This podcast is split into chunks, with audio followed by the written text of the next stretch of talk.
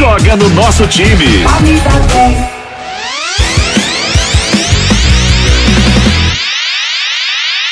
Palmeiras é mais time, Palmeiras tem mais qualidade e eu acho que o Palmeiras vai brigar por duas competições esse ano muito fortemente, pela Copa do Brasil e também pela Libertadores da América. Acho que o Palmeiras vai nesse caminho aí, é, conquistar um dos dois, ele conquista, ou então até os dois, tem condições de conquistar até os dois.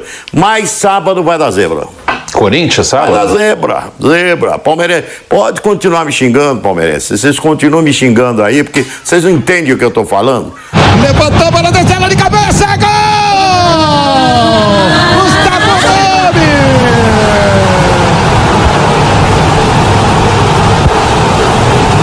Vem catar a distância para fazer a cobrança,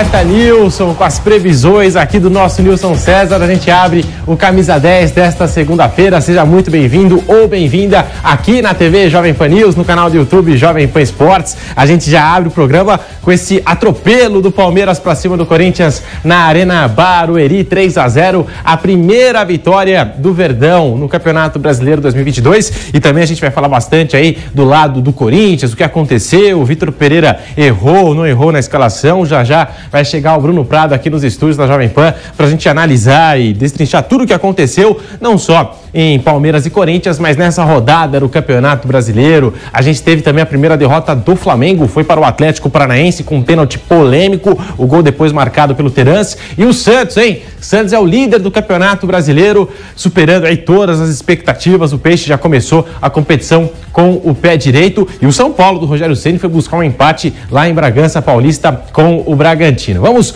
abrir aqui o programa para falar do Palmeiras, do técnico Abel Ferreira, portanto, venceu o Timão 3 a 0 na Arena Barueri, longe do Allianz Parque. Palmeiras que conseguiu, portanto, aí a sua primeira vitória na competição. Dois gols em duas cobranças de escanteio. Primeiro Gustavo Gomes, depois Rony, 2 a 0 na primeira etapa, apagão geral no sistema defensivo do Corinthians. E aí na segunda etapa, o Dudu que estava pedindo bola lá toda hora. Toca em mim, toca em mim, quase sempre livre de marcação nas costas do Lucas Piton, que também não marca ninguém.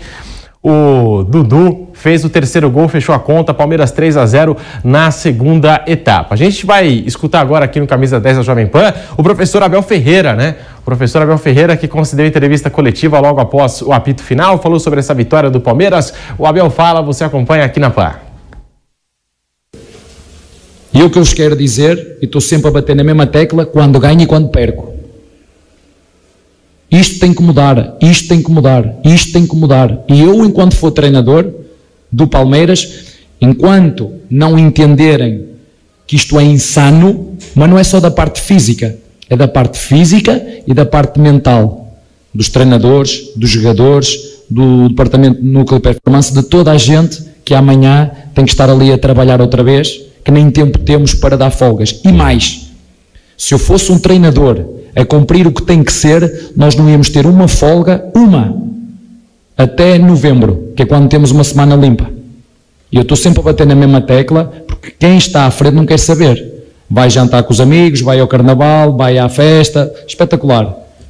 Eu não janto com os amigos, eu não vou a carnaval nenhum, tenho que estar constantemente a analisar treino, ver treino, ver o adversário, analisar treino, ver treino, ver o adversário. De dois em dois dias, de três em três dias, todos os meses.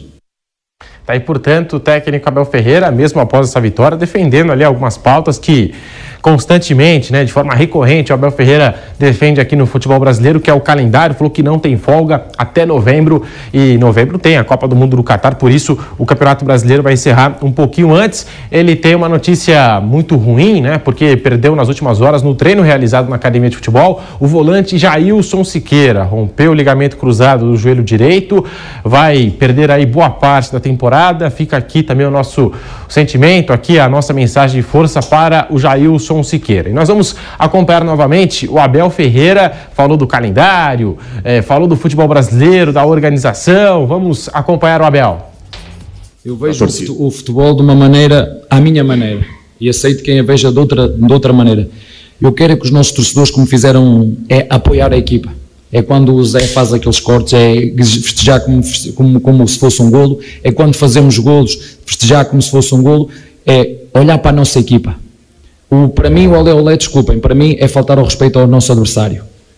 E nós precisamos de todos os adversários. E quanto melhor forem os nossos adversários, mais nós vamos encher os estádios. Com todo o respeito, com todo respeito, eu encho os estádios se jogarmos contra o Corinthians, contra o Bragantino, contra o Flamengo, contra, contra o Santos, contra, contra, estamos aqui a esquecer outras equipas, contra o São Paulo, contra o, o, o Atlético Mineiro, com todo respeito, não é contra o, o Nacional, que está ali ao nosso lado, que é nosso vizinho, não, desculpem. E se nós queremos futebol e queremos espetáculo, é com as melhores equipas.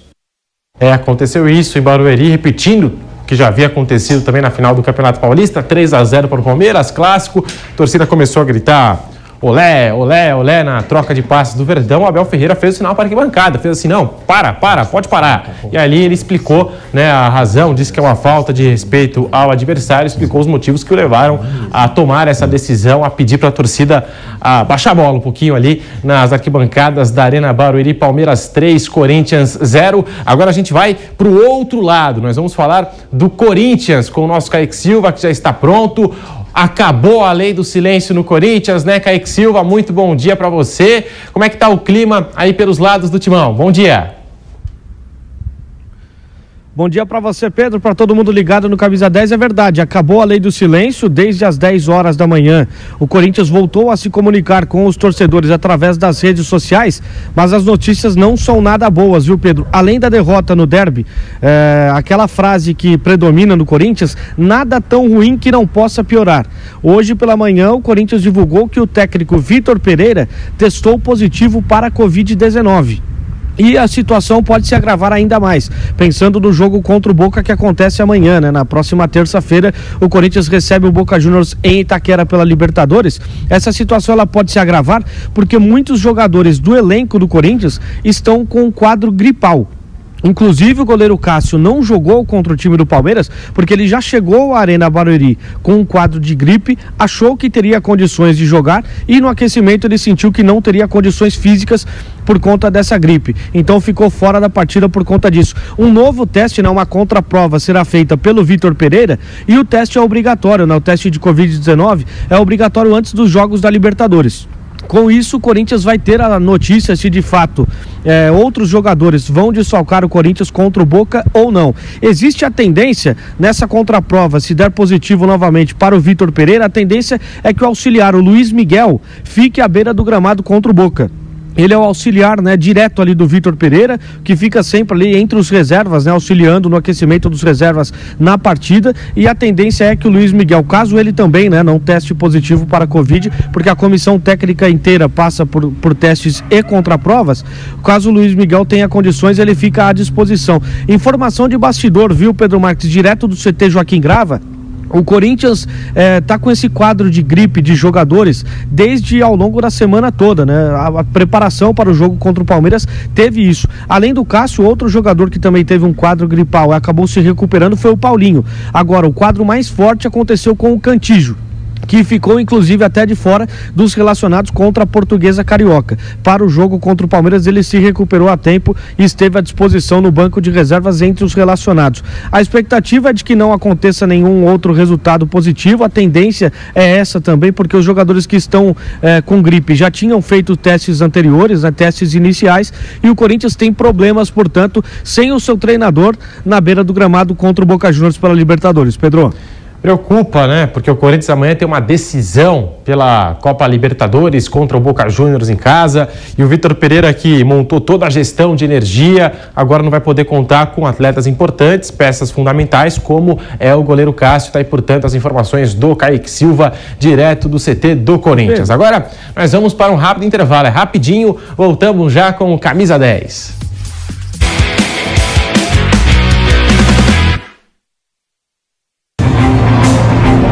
Ser sexta? Quer apostar? Transforme seu conhecimento esportivo em dinheiro. Bob, o melhor site de apostas do mundo, agora no Brasil. Acesse vaidebob.com e invista no seu conhecimento. Acesse vaidebob.com. Bob, Brasil Unbet. Bateu a vontade de almoçar frutos do mar em casa? Pede Coco Bambu. Quer surpreender os convidados com um jantar especial? Pede Coco Bambu. Com o app Coco Bambu, você pede o seu prato favorito e ainda ganha uma cocada grátis. Viva essa experiência no conforto da sua casa ou onde você estiver. Delivery Coco Bambu, o melhor restaurante do Brasil, vai até você.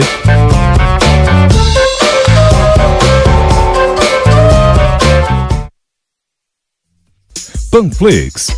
Baixe e assista toda a programação da Jovem Pan. É grátis e você pode acessar do seu celular, computador ou tablet. Quer ter acesso a todo o conteúdo da Jovem Pan em um só lugar? Panflix, o seu aplicativo multiplataforma da Jovem Pan. Sempre terão em mim e nesse programa um aliado de primeira hora. Você pode pausar, voltar e até acompanhar seus programas preferidos em uma tela reduzida. Já são mais de um milhão de downloads. Você não pode ficar de fora dessa, né? Baixe grátis na sua loja de aplicativos e assista a programação a hora que quiser, de qualquer lugar do mundo. Panflix, baixe já.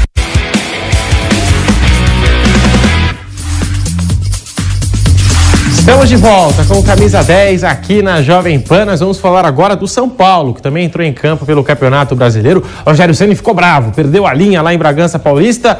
Que aconteceu com o Rogério? Está aqui no estúdio o Giovanni Chacon. O que aconteceu com o Rogério? São Paulo conseguiu esse ponto precioso fora de casa. É o tricolor, né, Giovanni Chacon? Bom dia. É isso aí, Pedro Marques. Um abraço para você, um abraço para o pessoal ligado aqui no Camisa 10. Bom, ando do São Paulo, São Paulo, ele acabou entrando em campo nesse final de semana contra o Bragantino, conseguiu um ponto fora de casa, segue sem vencer o Bragantino nessa nova fase do clube de Bragança Paulista, mas é, até dá para falar que foi um ponto positivo. Só que dá para ver os dois lados, o ponto positivo e o ponto negativo. O ponto positivo é conquistar um ponto contra uma equipe que vem cada vez mais se fortalecendo, o ponto negativo é que não é uma equipe B do Bragantino, né? Então, é muito torcedor também leva por esse lado um lado mais negativo. São Paulo que já fez três dos quatro jogos que tem de sequência fora de casa, né? Primeiro contra a equipe do Flamengo, derrota lá no Maracanã, depois o empate contra o Juventude em Caxias do Sul e agora esse empate em Bragança Paulista. Tem o próximo jogo na quinta-feira contra o Jorge Wilster. Uma reapresentação do São Paulo é nesta segunda na parte da tarde. Falando sobre o jogo, essa pergunta que você faz, o, Pedro Marques, saiu a súmula depois né, da partida e basicamente o Rogério Ceni foi expulso pelo seguinte, ele questionou a arbitragem. E agora a gente está no rádio, viu, Giovanni Chacon? Perfeito. Todas as plataformas, como gosta o nosso velho Vamp, falando do São Paulo, que Sim. empatou com o Bragantino, e você está falando da arbitragem, né? O Rogério Senna ficou enfurecido, né, Chacon? Com a arbitragem, né? Com o árbitro da partida, né? O Bruno Arleu de Araújo, árbitro do Rio de Janeiro, também o quarto árbitro, que era o Salim Fendi Chaves, né? Os dois, é, o, o Rogério, ele não gostou né, da, de tempo de acréscimo, de algumas atitudes da arbitragem, principalmente num lance no final do jogo do Léo Realpe com o Caleri. Um lance em que a bola fica travada na perna do Caleri, o Caleri no chão, e o Léo Realpe dá um chute que acaba acertando o, o Caleri, né, e só o Caleri. Então muita gente falou que poderia ser para vermelho esse lance. O fato é que o São Paulo acaba saindo com um pontinho lá de Bragança Paulista, como eu disse antes de voltarmos para a rádio, né? É, o São Paulo se apresenta nesse, nessa segunda-feira, na parte da tarde, no CT da Barra Funda. Ou seja, o tricolor tem muito trabalho pela frente, tem pela frente a equipe do Jorge Wilson. O Rogério Ceni falou depois da partida, né? Ele falou a respeito do cartão que levou né, ao sair da área técnica, falou até de arbitragem caseira e tudo mais. Isso está na súmula. Vamos ouvir um pouquinho do Rogério Ceni falando sobre esse, esse acontecimento, esse ocorrido. Aconteceu que o Caleri saiu machucado. Eu sei que não pode entrar pela regra. Eu estava gritando com o médico para levar ele para o lado do campo para a gente não ficar com jogador a menos. É verdade que eu saí da área técnica para gritar para ele, para tentar escutar. Voltei para a área técnica, ele veio provocando, já, já querendo enfrentamento para dar o cartão pedi um cartão para o árbitro. Fui até o delegado, pedi para ele que eu gostaria de um final do jogo poder justificar na súmula que quem provocou o cartão foi ele. E enquanto foi o delegado falar, ele veio me expulsou. Eu não ofendi ele. Vai pegar, vai pegar toda a gravação do lance. Eu não ofendi, não xinguei. Eu saí da área técnica para gritar com o médico. Ok, é erro, fazer sair da área técnica. Eu fui pedir para o representante para poder. A gente tem direito. Está na súmula também a versão, a nossa versão. Então, cara, o que ele fez é, é uma puta sacanagem. Eu, eu não falei nada para ele. Naquele momento eu conversei com ele normalmente. Ele fez isso só com você, você fica suspenso, esse cara vai trabalhar.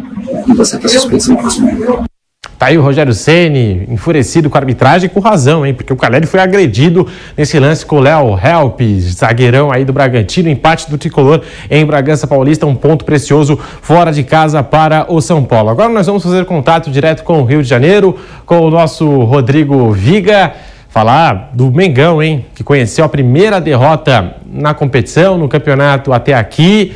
Alô, Rodrigo Viga, muito bom dia para você. O que aconteceu com o Flamengo e esse pênalti, hein? O VAR dando o que falar nessa rodada.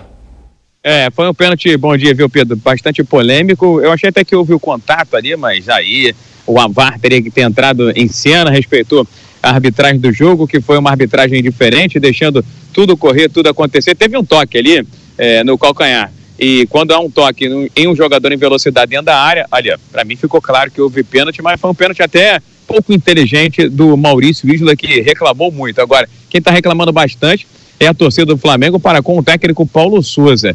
Cada jogo, uma nova é, equipe, um novo time, mudança de posicionamento, mudança de atletas, isso tem irritado a torcida e a gente sabe que no ambiente do futebol o jogador também não gosta muito, né, Pedrinho, de hora entra, hora sai, isso mexe com a, a confiança, mina a autoconfiança do atleta, que uma hora está jogando de é, ala, outra hora está jogando de ponta, outra hora está jogando de meio, enfim. Técnico Paulo Souza, já são cerca de 20 jogos à frente do Flamengo, ainda não encontrou a equipe ideal, traz a filosofia europeia, mas joga sempre com três zagueiros, de quase de um jeito só.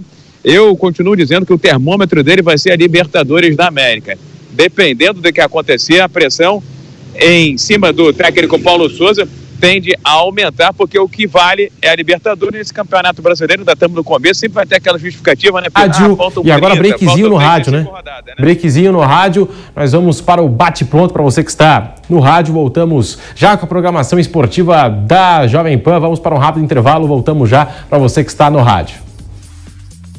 Bom, Seguimos aqui, o Rodrigo Viga deu as informações do Flamengo que perdeu, foi a primeira derrota do Mengão no Campeonato Brasileiro para o Atlético Paranaense. Polêmica do VAR no pênalti ali, marcado em cima do Marcelo Celino. A gente também viu a polêmica do VAR em Bragança Paulista, deu o que falar a arbitragem, mas a gente vai falar do Santos, que também tá, tá, tá dando o que falar nessa rodada, porque o Santos é o líder do Campeonato Brasileiro, venceu na Vila Belmiro e as informações do Santos com o Diogo Mesquita. E o Campeonato Brasileiro tem um novo líder. Após boa vitória diante do América Mineiro na Vila Belmiro, 3 a 0, o Santos se igualou ao Atlético Mineiro em número de pontos. As duas equipes somam 7, mas passou o Galo por conta do saldo de gols. A vitória e a boa atuação se deve principalmente pelo bom desempenho do Peixe no setor de meio de campo, tanto defensivo quanto ofensivo. O Peixe soube ocupar bem os espaços e encurtar as distâncias entre as linhas. Os dois laterais, Lucas Pires e Madison, também trabalharam muito bem na recomposição e no apoio. Os atacantes, principalmente o jovem Ângelo, voltou bastante para ajudar nas construções das jogadas. Destaque também para Vinícius Anocelo, autor de dois gols. Sobre a liderança, Fabian Bustos comemorou, mas preferiu um tom de cautela. La verdad que es, lindo eh, mirar la tabla, pero es un torneo larguísimo, hay que tener los pies sobre la tierra, tranquilidad, hay que seguir trabajando, mejorando, creciendo como grupo eh, y, no se puede todavía hablar de, una realidad. Eh, muchos teams con mucha competencia internacional, Libertadores, Sudamericana, Copa do Brasil. Todavía no, no, no hay un panorama claro. No meio da semana, na quinta, o Peixe volta a campo, dessa vez pela Copa Sul-Americana. Enfrenta a União La Calera e precisa da vitória. Na competição, só avança de fase uma equipe por grupo e o Peixe hoje está em segundo, atrás justamente desse adversário dessa semana. Torcida do Peixe, como já você conhece aqui, o Vanderlei Nogueira tá daquele jeito, hein? Torcida do Santos segue o líder. Aproveitar aqui também para parabenizar o Fortaleza, que nesse final de semana venceu o estadual 4 a 0 goleada em cima do Calcaia. É o campeão estadual Fortaleza de Juan Pablo Voivoda. E por aqui a gente se despede. Fique agora com o bate-pronto. Thiago Asmar, o Pilhar, toda a tropa. Ficamos por aqui. Tamo junto.